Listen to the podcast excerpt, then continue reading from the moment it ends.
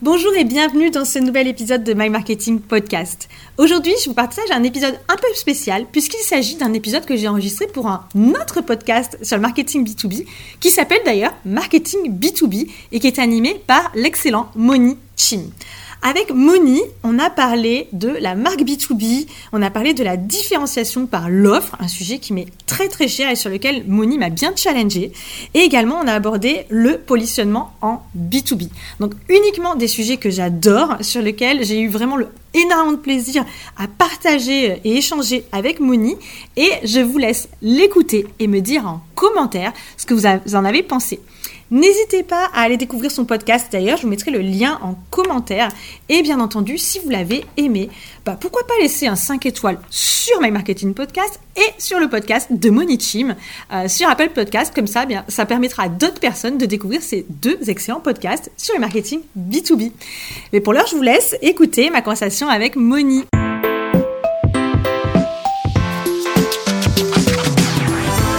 Salut Sandy, tu vas bien? Bonjour Benny, merci pour l'invitation. Je vais te laisser te présenter pour les personnes de l'audience qui ne te connaîtraient pas encore. Bah écoute, euh, merci beaucoup. Moi, je suis donc Sandy Jacobi. Je suis spécialisée en stratégie, marketing et commercial en B2B. Et euh, depuis 12 ans, lors de la, on va dire, j'ai créé il y a 12 ans euh, My Marketing Experience. Alors, je suis pas toute seule. Je l'ai cofondée avec ma sœur, qui est Laurie Jacobi.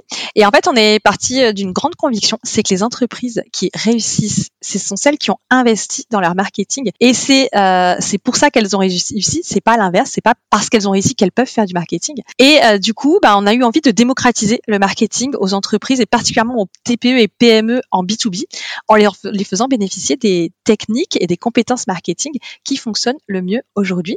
Et donc, 12 euh, ans plus tard, ça donne quoi? Bah, Ça donne qu'on accompagne toujours des entreprises en B2B, des startups également, euh, en leur apportant des conseils, en les accompagnant et également en apportant des services opérationnels et de la formation. Et puis, euh, j'ai aussi le plaisir, comme toi, d'animer euh, un podcast qui s'appelle My Marketing Podcast et qui est entièrement dédié au marketing et à la vente en B2B. Sandy, quels sont selon toi les plus grands challenges dans le marketing B2B en 2022 on va essayer d'être synthétique. On va peut-être pas tous les citer parce qu'il y en a, il y en a quand même, euh, il y en a quand même pas mal.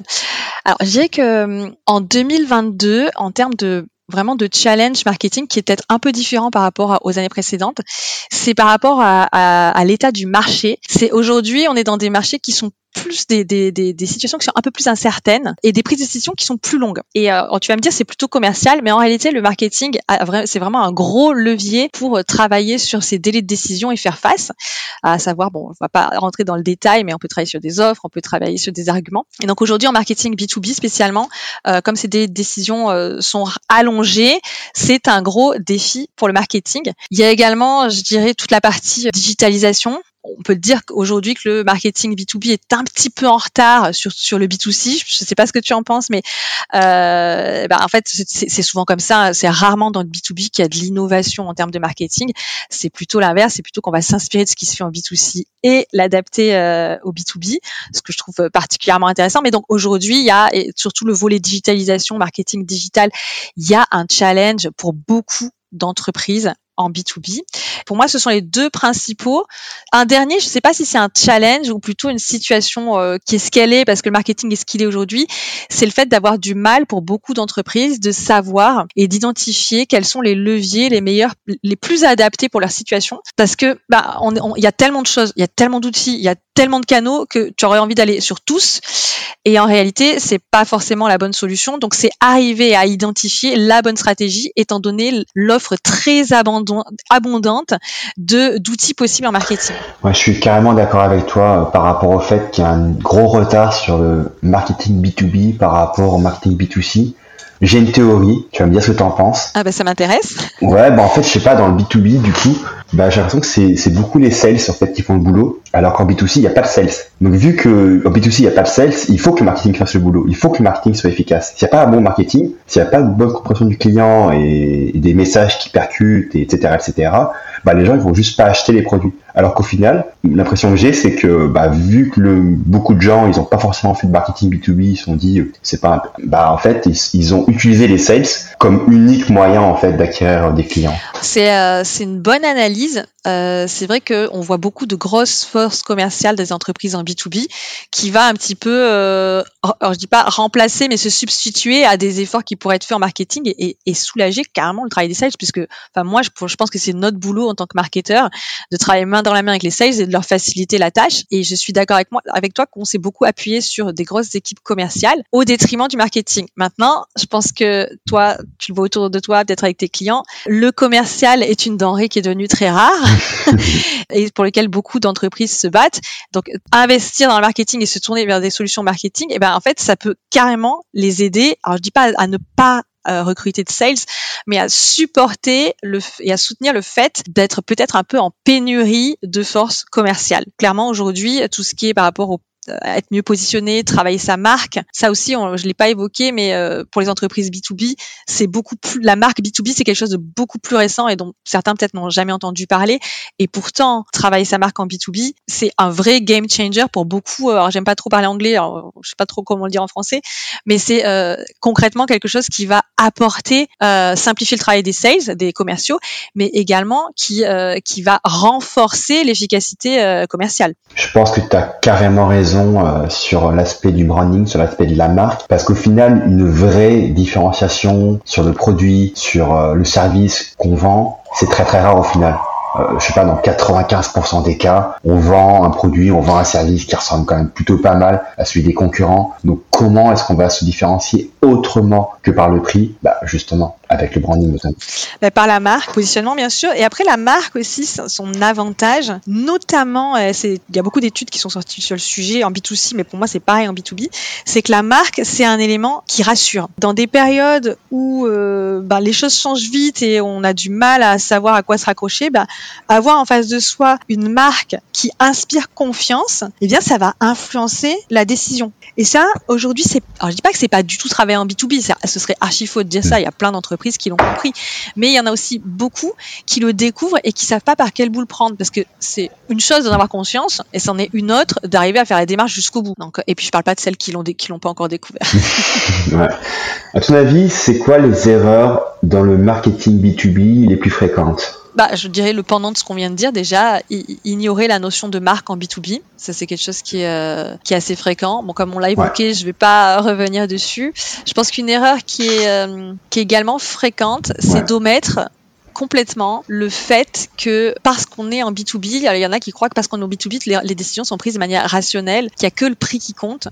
Or, c'est c'est archi faux. Euh, bien, je dis pas que le prix ne compte pas, c'est pas mon propos, mais en revanche, tout hmm. euh, tout le registre de la de l'émotionnel dans la prise de décision est très fort et très réel. C'est-à-dire que pas parce qu'on choisit un investissement pour son entreprise et pour l'entreprise dans laquelle on travaille que euh, on va réussir à mettre ses, ses sentiments de côté et ses émotions, qu'on n'a pas des aspirations particulières, qu'on n'a pas des peurs d'ailleurs et des croyances et, et que ça rentre pas en compte dans la prise de décision. C'est très faux. Un, un cas euh, très euh, très très concret, c'est euh, ben, quand on est une entreprise qui est pas connue, c'est plus difficile d'aller vendre, même si on a un meilleur prix. Mhm. Pourtant, le prix il est moins, il est meilleur. Alors pourquoi on vend pas?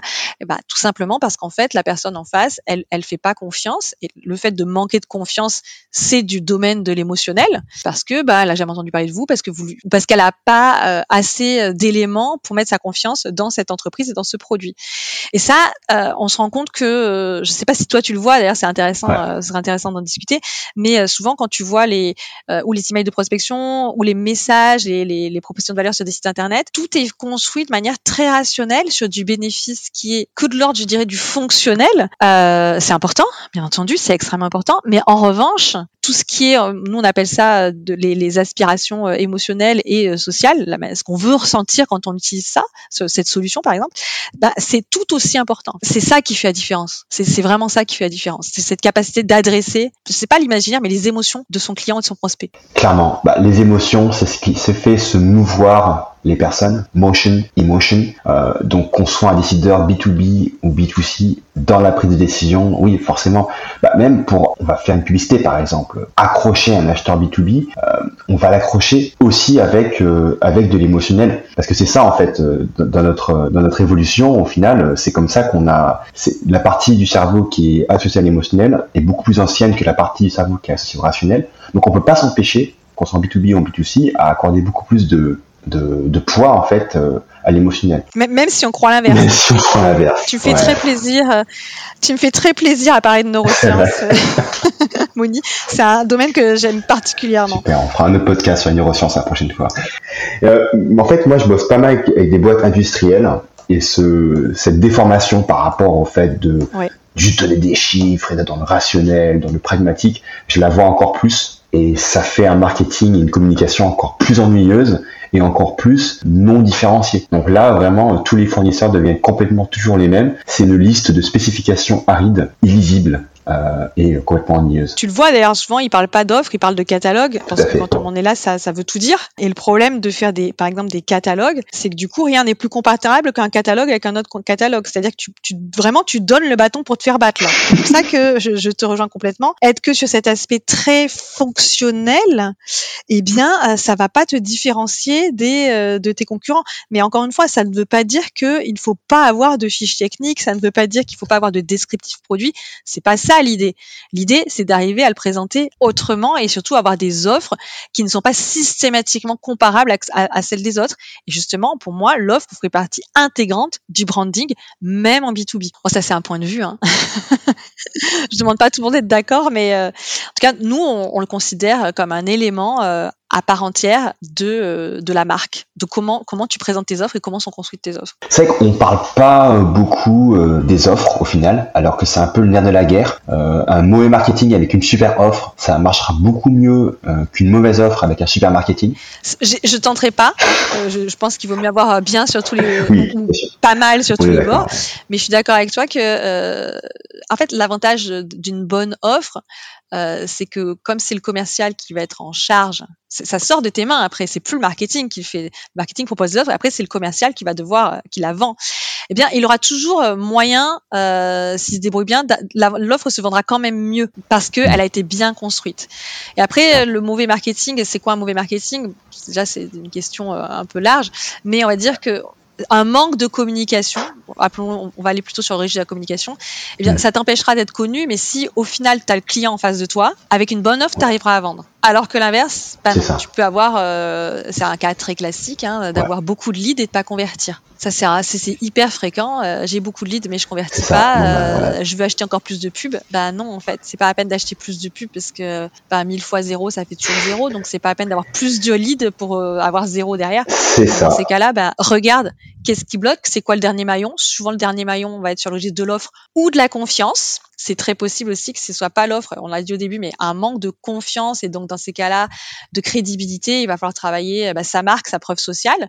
Ça aussi en B2B, Ouais. c'est un peu euh, omis, Ouais. la dernière roue du carrosse. Euh, Il y en a qui vont te dire oui mais moi mes clients ils veulent pas témoigner, mais il y a Ouais. plein d'autres manières de rassurer que d'avoir des témoignages clients face caméra. hein. Hmm. Euh, dire, moi je comprends, hein, il y, y a plein de secteurs, moi je vois j'ai plein de clients, ils sont dans des secteurs beaucoup trop confidentiels pour qu'il y ait des personnes face caméra euh, qui témoignent. Mais c'est quand même possible d'avoir de, la- de la preuve sociale. Hmm, excellente réponse. Selon toi, quelles sont les opportunités à prendre dans le domaine du marketing B2B Si je, si je parle de cette année, hein, je dirais que c'est les opportunités, c'est aussi euh, quelque chose qui est, qui est limité dans le temps. Tu n'as pas toujours la même opportunité, à, quelle que soit la période. Aujourd'hui, dans pas mal d'entreprises en B2B, c'est euh, ce qui manque, c'est la valorisation du service. Je pense notamment à celles qui vendent du produit euh, ou du logiciel. Ou c'est de souvent le, une mauvaise valorisation du service qui va qui va avec. Donc, à mon sens, ceux qui vont, ceux qui arriveront à bien marketer la notion de service, c'est une opportunité. Aujourd'hui, en 2022, je pense qu'une opportunité qu'il faut saisir, c'est, euh, et ça rejoint les offres d'ailleurs qu'on disait, c'est le fait d'arriver à, à avoir des stratégies d'offres qui sont euh, qui vont favoriser le passage à l'action et donc le downsizing des offres par exemple. On en avait discuté ensemble. Aujourd'hui, on nous a bourré le crâne avec euh, il faut faire des offres premium, il faut faire des...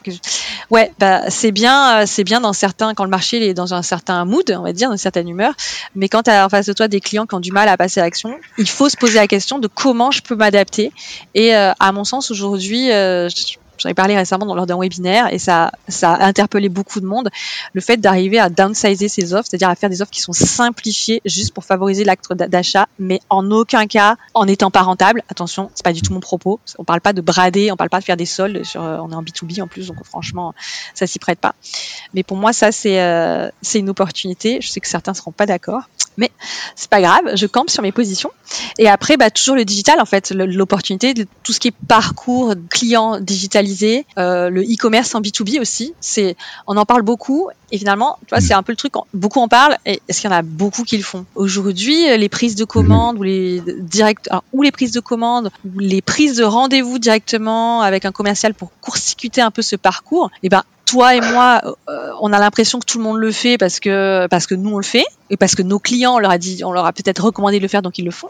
Mais si tu fais une étude sur des entreprises en B2B, ce système d'acquisition et de soit d'acquisition, soit de parcours client en inbound, c'est-à-dire qu'ils viennent vers toi, qui est vraiment digitalisé, hmm. c'est pas monnaie courante. Hein c'est pas autant répandu que ce qu'on pourrait le croire. Et ça, pourtant, il y a une grosse opportunité. Et pas pour des entreprises forcément industrielles. Hein. Euh, sais que nous, on l'a fait, on l'a accompagné, un, un cabinet d'experts contacts, donc c'est quand même quelque chose de très traditionnel. Et bien, le simple fait d'avoir euh, digitalisé le, début de la relation client, l'acquisition, la prise de rendez-vous, bah, c'est un truc de fou, euh, le nombre de rendez-vous qu'il décroche. L'autre fois, Sandy, on avait parlé de positionnement euh, est-ce que tu aurais un cas pratique à partager sur ce, sur ce sujet-là? Moi, je peux te partager, alors j'en ai plusieurs, mais c'est drôle parce que plutôt dans, la, dans ma journée, j'ai évoqué un cas qui, a, qui, date de plusieurs années, mais qui va te montrer que le positionnement euh, eh ben, va être euh, le fait de d'avancer un bénéfice plutôt qu'un autre et de te positionner d'une manière plutôt qu'une autre peut vraiment changer euh, changer la donne. Donc, je vais te citer un premier exemple euh, sur c'est un client qui est bureau d'études techniques, on va dire bureau d'études techniques sur tout ce qui est prototypage technique. On est d'accord, c'est hyper technique. Les clients, les prospects, ce sont euh, des directeurs de l'innovation. Euh, et en fait, en travaillant euh, le persona, donc là j'ai dit un gros gros mot, j'ai parlé du persona, mais en étudiant bien les émotions de son persona, on s'est rendu compte que bah, ces directeurs et ces directrices d'innovation, en fait, ils aimaient pas le risque lié à l'innovation. on, on, le sait, hein, aujourd'hui, ces gens-là gèrent plein d'idées et la majorité de ce qu'ils, des projets sur lesquels ils travaillent ne voient jamais le jour en fait. C'est long et beaucoup ne voient jamais le jour.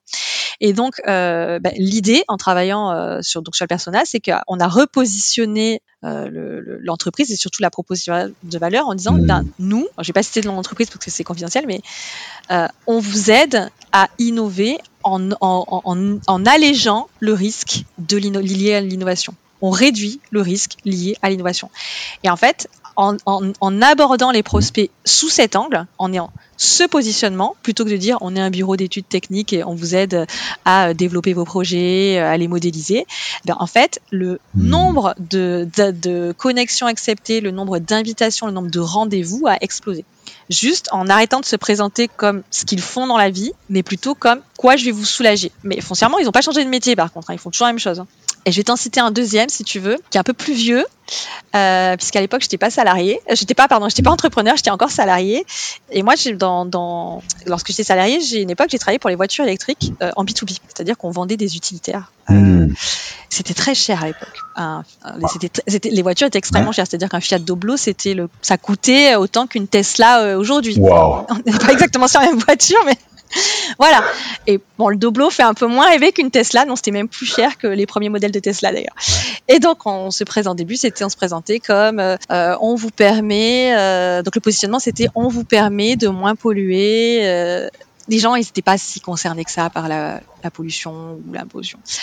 Donc, à partir du moment où on s'est dit, ok, qu'est-ce que ça pourrait qu'est-ce qu'on pourrait adopter comme positionnement? En vrai, qu'est-ce que désirent nos clients entreprises quand, pour acheter des voitures électriques eh bien, en fait, ce qu'ils désiraient, c'était pouvoir en parler. Sauf que le problème, c'est que ces voitures, elles ressemblaient juste enfin, elles ressemblaient juste à un Fiat Doblo thermique. Pour le coup, euh, extérieurement parlant, tu voyais aucune différence entre les deux, euh, thermique ou électrique, c'était la même chose. Donc, ce qu'on avait fait pour euh, un marché, un gros marché, c'est qu'on avait dit, ok, mais imaginez, bah, vous achetez cette voiture, nous, on vous permet d'avoir de la publicité. Donc, le positionnement, c'était, vous allez pouvoir communiquer Donc, on est une entreprise qui vous permet de communiquer de, de, de, manière vertueuse auprès de vos clients, à savoir qu'on peut faire, vous pouvez recouvrir votre voiture euh, d'un covering qui dit qu'elle est électrique et vous avez votre spot publicitaire qui tourne sur votre aéroport notamment. Et donc en fait, on a adopté un positionnement totalement différent. Au lieu de, de communiquer et de mm. parler des effets positifs sur l'environnement, ce qui était toujours vrai, mais ça ils étaient mm. capables de le comprendre par eux-mêmes, on a communiqué sur le bénéfice, le retour sur investissement. Et c'est ce qu'ils désiraient vraiment. Est-ce que c'est un cas qui te parle? Ah, euh, Les deux cas me parlent vachement. En fait, c'est super intéressant comme T'as beau avoir un super produit qui va rendre les gens super satisfaits et que les gens vont adorer avec un super service client, si t'as pas fondamentalement euh, compris quelles étaient les raisons euh, pour lesquelles les gens euh, voudraient prendre ton produit, parce que du coup tu, tu réponds en fait à des, à des peurs, à des problèmes, à des frustrations qu'ils ont, bah du coup tu ouais tu rates un grand pourcentage de ton marché. T'as pas fait cette analyse là, donc c'est super intéressant. Mais ça demande du travail. C'est sûr que c'est pas c'est pas un truc que tu peux inventer seul dans ton bureau quoi. C'est un truc t'es t'es obligé de te confronter à ton marché, t'es obligé de parler à tes prospects, à tes clients, t'es obligé de voilà. Et quand je dis parler, c'est pas du small talk, comment ça va, les affaires, le business, euh, tout ça. C'est vraiment aller beaucoup plus loin euh, dans le questionnement. C'est ça. Donc c'est interview client, c'est. Euh... Et ça n'arrive jamais dans les cinq premières minutes de conversation. Ça c'est les cinq premières minutes ne servent pas à ça. Ouais, c'est ça. on sait on sait qu'il faudra plus de temps. Creuser, faire reformuler, poser encore d'autres questions et surtout pas faire sortir effectivement ce message d'un brainstorming en interne. Mais c'est vrai que franchement, quand on voit les positionnements de beaucoup de boîtes, on a vraiment l'impression qu'ils ont fait ça. Hein. Ils ont ils ont sorti une phrase qui avait l'air cool. Et c'est tout. Bah oui, mais par exemple, euh, qu'est-ce que tu penses d'une phrase de euh, nous aidons euh, à, la, à la transformation digitale? On en voit souvent des phrases comme ça, d'entreprises extrêmement compétentes. En plus, ça n'a rien à voir avec la compétence. Hein. Mm, mm, mm. Mais au final, tu le reçois comment le message? Est-ce que eh, on peut se poser la question? D'ailleurs, je pose la question à ceux qui écoutent et qui pourraient avoir ce message. C'est pas une critique, mais qu'est-ce qu'il y a d'intéressant à faire la transformation digitale? Parce que pour le coup, c'est un investissement. En général, c'est pas c'est pas hyper fun. Ou alors, comment vous le rendez fun? J'ai envie de te dire, si tu arrives à le rendre fun, euh, moi, je suis cliente. Hein. Hmm. Mais aller plus loin que ce qu'on fait, c'est euh, ou pourquoi on le fait, ou qu'est-ce que ça va hmm. t'apporter de le faire? Est-ce qu'il y a une chose par rapport à ta spécialité dans laquelle tu as changé d'avis ou fait évoluer ta philosophie? Ouais, ouais, clairement. J'aime bien cette question. Je la trouve très cool. Alors oui, parce que bah, ça fait quand même euh, pas mal d'années du coup euh, que bah, que je suis entrepreneur notamment. Donc euh, il y a quand même des choses sur lesquelles je, suis revenue. Et si, je dois en citer une chose en particulier, c'est tout ce qui le, fait de faire un business plan alors je dis attention, je vais ouvrir un gros disclaimer. Je dis pas qu'il faut pas en faire, attention. Mais en revanche, je sais qu'il y a quelques années, on te disait oui, il faut faire des business plans sur trois ans, sur cinq ans, machin. Et même en marketing, ton étude de marché et tout. Alors l'étude de marché, c'est bien, mais sur un produit qui n'existe pas ou un marché qui n'existe pas, je te défie, je te défie de faire une étude de marché sur un marché qui n'existe pas. Toi qui travailles particulièrement dans le marketing industriel, bah, quand tu as de l'innovation derrière, tu peux regarder ce qui s'est fait sur des marchés qui y ressemblent pour voir ce que ça a donné, mais en vrai, tu peux pas t'appuyer sur grand chose. D'accord? Euh, ça, c'est la première chose. Et le fait de faire des business plans sur, avec des plans, euh, des plans marketing sur 24 euh, mois, 36 mois ou 5 ans, bah, en réalité, aujourd'hui, moi, ça, j'en fais plus. Euh, L'horizon le, plus loin, c'est 12 mois. Et ce que je préconise, de toute façon, c'est d'avoir, euh, de faire sur les 6 mois, enfin, semestriellement.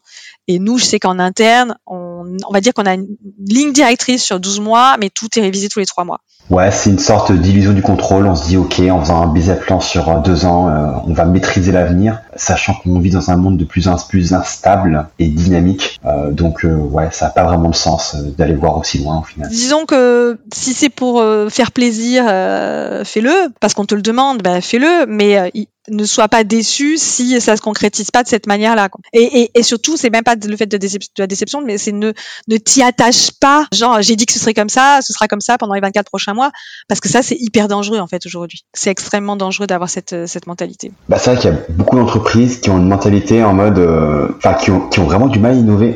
Moi, je vois des boîtes aussi, c'est intéressant, euh, des boîtes qui disent qu'ils innovent, donc au niveau des produits, etc., mais qui font du marketing, euh, enfin façon année 2005. Donc je trouve c'est un petit peu rigolo. Bon, après, l'innovation, c'est peut-être te paraître un peu drôle ce que je vais dire, mais des fois, j'ai l'impression que l'innovation, c'est quelque chose d'un peu subjectif. À partir de quel stade tu dis qu'il y a une innovation? Est-ce que l'innovation, c'est forcément technologique? Pour moi, il y a des innovations euh, euh, d'usage qui sont, euh, alors, ou des innovations d'usage, ou des, des, innovations en termes de, de, de façon de marketer euh, son produit ou son service, et je parle en B2B, mm. qui sont pas du tout utilisés et qui pourtant à mon avis, sont nettement plus rentables que de l'innovation technologique. Mais c'est un vivier, euh, un vivier d'opportunités. Euh, tu vois, on en parlait tout à l'heure des opportunités.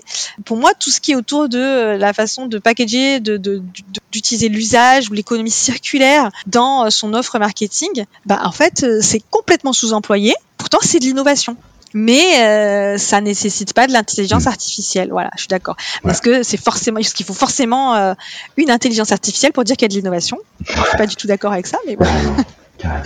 Et pour euh, clôturer l'interview, Sandy, est-ce qu'il y a un livre que tu adores? Euh, Moi, j'adore plein de livres. Il y en a un que j'aime particulièrement, je le lis chaque année, et euh, beaucoup de gens l'ont lu. Il s'appelle Comment se faire des amis de Dale Carnegie. C'est un best-seller, mais j'ai une affection particulière pour mm. ce livre parce que je trouve que même s'il est super vieux, tout est dit sur euh, euh, les, techniques, on va dire, on va dire au niveau du commercial, du marketing, comment on s'adresse à quelqu'un, quelles sont alors les techniques d'influence. Je sais que c'est pas, on imagine forcément de la manipulation derrière, mais c'est une manière d'avoir plutôt les personnes avec nous que contre nous, et notamment son prospect.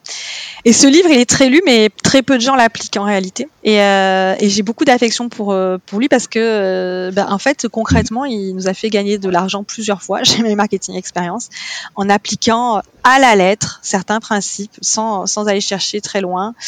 Et du coup, moi, j'invite tout le monde à le lire, mais à le lire et à l'appliquer pas juste le lire et le poser et dire à tout le monde j'ai lu comment se faire des amis. Il y a des principes de base hyper simples comme euh, bah, le sujet préféré euh, de chaque être humain, c'est soi-même. Et donc moi j'ai envie de te dire en marketing la base, c'est arrête de parler de toi tout le temps, de ton entreprise. Sert à manger ce que ton ce que ton client et ton prospect a envie de manger. Il a envie de manger du contenu qui parle de lui et de ses problèmes. Donc euh, au moment de, de, passer à table, ben, mm, offre-lui mm, ça. Il préférera toujours. Après au dessert, tu peux lui parler de toi, y a pas de souci. Mais fais cet effort et et toi, je suis sûre que toi, tu en entends parler, je suis sûre que tu l'appliques parce que, ben, voilà, on a discuté et je sais qu'on a, a, beaucoup de choses, on voit un peu les choses de la même mm. manière, mais c'est très difficile pour beaucoup d'entreprises d'arriver à s'extraire de ce travers, de parler directement de leurs produits et euh, de leurs solutions et d'aller élargir, euh, on va dire, le, un petit peu le discours à, euh, aux problèmes, à ce que vit son client, parce qu'il faut avoir fait ce travail nécessaire de s'y être intéressé à la base. Voilà. Ce livre, ce livre est top. Après, il y en a. Mais c'est vrai que Dale Carnegie, c'est un mec, ouais, c'était quoi? Il a, écrit ce bouquin dans les années 30, 1930, je crois. 36. 36. Mais il avait vraiment compris, il a vraiment bien compris la nature humaine et il a tout décrypté en fait. La nature humaine et la vente. Parce que quand même beaucoup d'exemples du livre tournent autour de la vente. Euh, ce qui est drôle, c'est les exemples parce que pour le coup, ils semblent complètement anachroniques. Mais euh, il a, il tout compris euh, à la vente. Tu vois, il parle par exemple de l'image euh, qu'on peut avoir, de la recommandation, de la confiance. En fait, tous ces leviers qui font que les personnes, elles vont avoir confiance, elles vont t'apprécier, euh, toi ou ta marque, et que du coup, bah, elles vont, elles vont accepter de s'engager avec toi. Et même, elles vont même accepter parfois de prendre du risque avec toi. Parce qu'aujourd'hui, c'est aussi ça l'enjeu en marketing, surtout pour des entreprises qui innovent, qui innovent et qui sont pas très connues aussi, c'est de dire de quelle manière je vais faire en sorte que mon client il va prendre le risque avec moi. Bah ça, il faut euh, avoir compris une sacrée dose de la hmm. de, de, de comment ça fonctionne un être humain et votre client surtout. Parce qu'encore un être humain, on est tous des êtres humains, mais son client. Donc pas mal d'empathie et de recherche. Et attention, l'empathie, c'est pas juste se fonder sur ce que nous on ferait à leur place. Bien sûr, c'est hyper utile, mais c'est quand même d'aller les questionner et d'aller euh, se confronter à son marché, à ses clients. Merci beaucoup Sandy d'avoir apporté tout ça à l'audience. Comment ça se passe si les personnes veulent se connecter à toi ou en savoir plus sur ce que tu fais? Bah écoute, je suis très active sur LinkedIn, donc euh, sur LinkedIn sous ma véritable identité, Sandy Jacobi, j'ai pas de pseudo. Et, euh, et puis euh, il y a notre site internet, c'est www.marymarketingexperience.com avec toutes les infos. Voilà, c'est le plus simple pour me joindre, c'est sur LinkedIn. Merci beaucoup, à bientôt.